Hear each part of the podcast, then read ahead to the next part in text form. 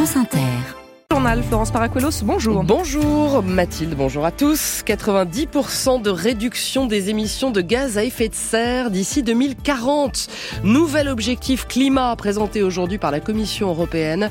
On s'interrogera sur le timing de cette annonce en plein malaise agricole. Charles III soigné pour un cancer révélé hier soir par le Palais. Le Royaume-Uni est sous le choc mais il ne faut pas dramatiser, nous dira Stéphane Bern. À la une ce matin, on parle aussi de ce trafic d'armes fabriqué par imprimante 3D, euh, démantelée entre la France et la Belgique.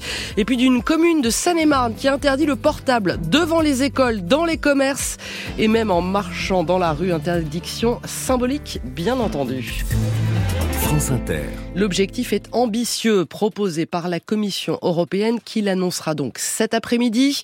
Pour lutter contre le réchauffement climatique, l'Europe devrait réduire de 90% ses émissions de gaz à effet de serre en 2040 par rapport à l'année 1990. Euh, Ça veut dire accélérer la transition écologique dans un moment où les agriculteurs européens s'en défient, où les populistes s'attaquent au pacte vert et à quatre mois des élections européennes.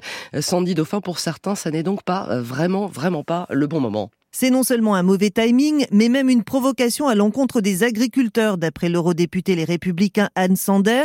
La transition écologique est un sujet important, dit-elle, mais elle va trop vite. Après des jours entiers de manifestations d'agriculteurs qui justement dénoncent cette surenchère réglementaire dans toute l'Europe, eh bien, la Commission européenne va proposer de nouvelles mesures contraignantes.